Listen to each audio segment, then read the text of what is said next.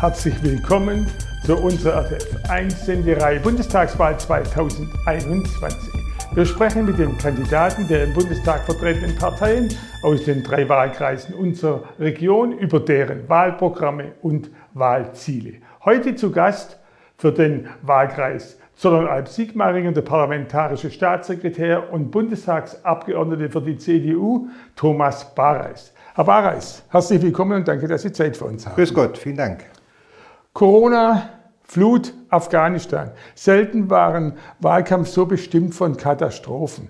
Bleiben wir mal bei Afghanistan. Ich will jetzt nicht schuldzuweisend zurückblicken, sondern die Frage lautet ja wohl, wie jetzt umgehen, was tun, um ja ein bisschen den Salto rückwärts ins Mittelalter von den Taliban zu verhindern.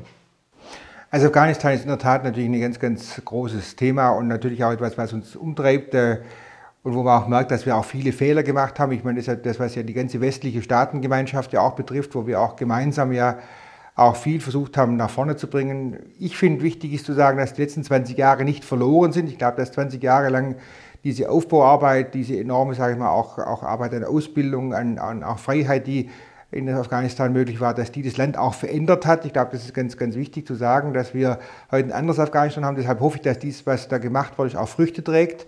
Trotzdem äh, macht es mir Sorgen, dass wir viel Ausbildung gemacht haben im Bereich der Soldaten und die Soldaten relativ schnell ja übergelaufen sind. Das zeigt ja schon, dass das Land schon mit den Taliban stark durchsetzt sind, dass wir dieses Land einfach nicht verstehen, vielleicht auch in Gänze und dass wir uns da die Zähne ausgebissen haben und wir schauen müssen, wie wir jetzt da wirklich ähm, das Land trotzdem stabilisieren können und auch dafür sorgen können, dass 2015 sich nicht wiederholt, ist auch ein wichtiger Punkt. Wir müssen schauen, dass die Menschen dort vor Ort versorgt werden und auch langfristig wieder eine Heimat dort finden.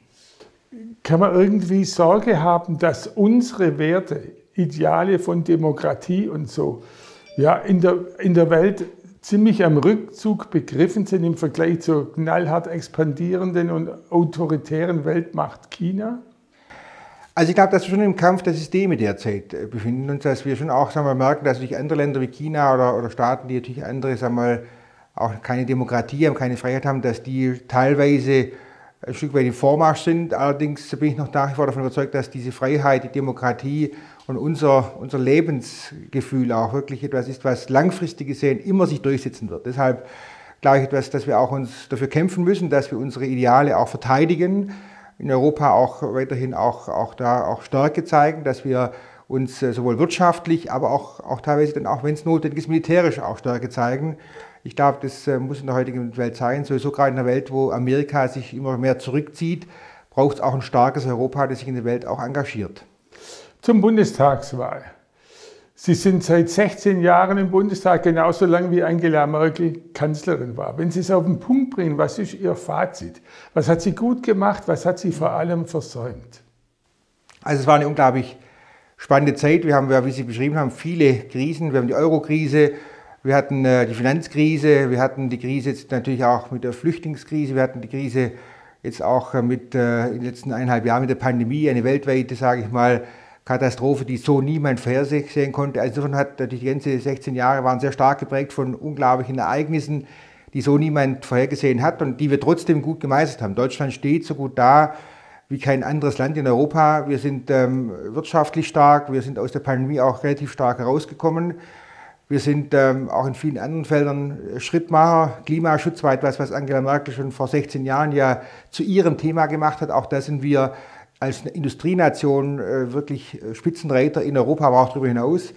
Deshalb ähm, bin ich eigentlich stolz darauf, was wir gemacht haben. Wir haben sicherlich Dinge auch falsch gemacht. Äh, das gehört auch natürlich dazu. Wenn man viel macht, dann kann man auch Dinge falsch machen. Aber unterm Strich steht Deutschland gut da. Und ich finde es auch unglaublich spannend, jetzt in eine neue Ära zu gehen. Wir gehen ja mit einem neuen Kandidaten in die Bundestagswahl, etwas, was es noch nie gegeben hat, dass ein Kanzler von sich aus sagt, er hört auf und die Partei mit einem neuen Kandidaten geht. Das macht es für Armin Laschet nicht einfach, aber dennoch macht er es gut und ich freue mich jetzt auf diese nächsten drei Wochen Bundestagswahl und ich bin davon überzeugt, dass wir auch die richtigen Themen für die nächsten Jahre haben. Da kommen wir nachher noch drauf. Auf den Punkt gebracht, Herr Bareis. Es ist eine Richtungswahl jetzt. Worum geht es genau? Also es geht darum, wie die nächsten vier Jahre gestaltet werden. Und ich äh, glaube, dass die letzten Tage auch gezeigt haben, dass äh, wir auch in der Tat von Richtungswahl stehen. Ähm, SPD und Grüne sagen ganz klar, sie wollen ein Linksbündnis, äh, lehnen das Linksbündnis nicht ab. Das heißt, es wird schon auch eine Frage geben, gibt es ein Linksbündnis von Rot, Rot, Grün? was sehr wahrscheinlich dann auch ist, wenn Rot-Rot-Grün eine Mehrheit haben wird? Oder gibt es eine bürgerliche Mitte, eine Politik mit Maß und Ziel, auch die die, sagen wir, die Gesamtheit gemeinsam im Griff hat und im, im Blick hat? Und deshalb glaube ich, dass wir da auch, ähm, auch wirklich vor einer großen Entscheidung stehen und die Bürger sich schon auch äh, diesen bewusst sein müssen. Deshalb müssen wir auch da die Themen auch nochmal stärker in den Mittelpunkt stellen und zeigen, was es da die nächsten Jahre auch geht. Haben Sie das Gefühl, dass die CDU ein bisschen deutlicher herausstellen müsste, was dieser Linksdruck möglicherweise bedeutet, wirtschaftlich und gesellschaftlich? Also ich glaube, wir haben ja die letzten Tage auch wieder gespürt, ähm, was äh, es heißt, wenn Rot-Rot-Grün regieren würde. Die Grünen haben jetzt wieder in Baden-Württemberg gesagt, sie wollen eine Steuerstasi einrichten, wo man wirklich auch sich gegenseitig bespitzelt. Die äh, Rot-Rot-Grün-Regierung würde eine Steuererhöhungsorgie veranstalten, sie würden eine Vermögensabgabe machen. Das würde alles unseren Mittelstand, unsere Leistungsträger, diejenigen, die den Karren ziehen, in ganz, ganz großer, sagen wir mal, auch ähm, Stärke auch belasten auch. Und das ist was, was mir Sorge macht, weil gerade nach der Pandemie brauchen wir wieder eine Wirtschaft, die in Schwung kommt, die auch wiederum Arbeitsplätze schafft, die auch wieder wirklich auch Wohlstand wieder auch schafft und auch unsere Zukunft auch positiv gestaltet. Wir brauchen auch starke Einzelhändler beispielsweise, starke Innenstädte. Das sind alles Themen, die mit Steuererhöhungen und Leistungshinderung auch dann benachteiligt werden. Das macht mir Sorge und das müssen wir sicherlich stärker noch herausarbeiten. Das stimmt. Der Slogan über dem Wahlprogramm der CDU ist Deutschland gemeinsam machen. Ich will es ein bisschen konkret machen, nicht allgemein über das Wahlprogramm diskutieren. Sie sind parlamentarischer Staatssekretär im Wirtschaftsministerium bzw. im Bundesministerium für Wirtschaft und Energie. Vielleicht zunächst mal ersten Satz zur Wirtschaft.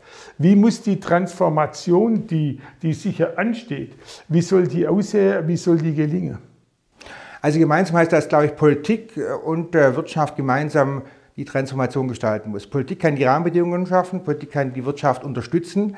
Das tun wir beispielsweise sehr stark jetzt in der Frage der Transformation, ganz konkret im Bereich der Elektromobilität. Wir sind der Überzeugung, dass wir viele Technologien brauchen in den nächsten Jahren. Wir brauchen die Brennstoffzelle, wir brauchen einen ganz effizienten Verbrenner auch nochmal die nächsten Jahre. Wir brauchen auch äh, synthetische Kraftstoffe, wir brauchen aber auch einen starken Elektromotor oder Elektroauto.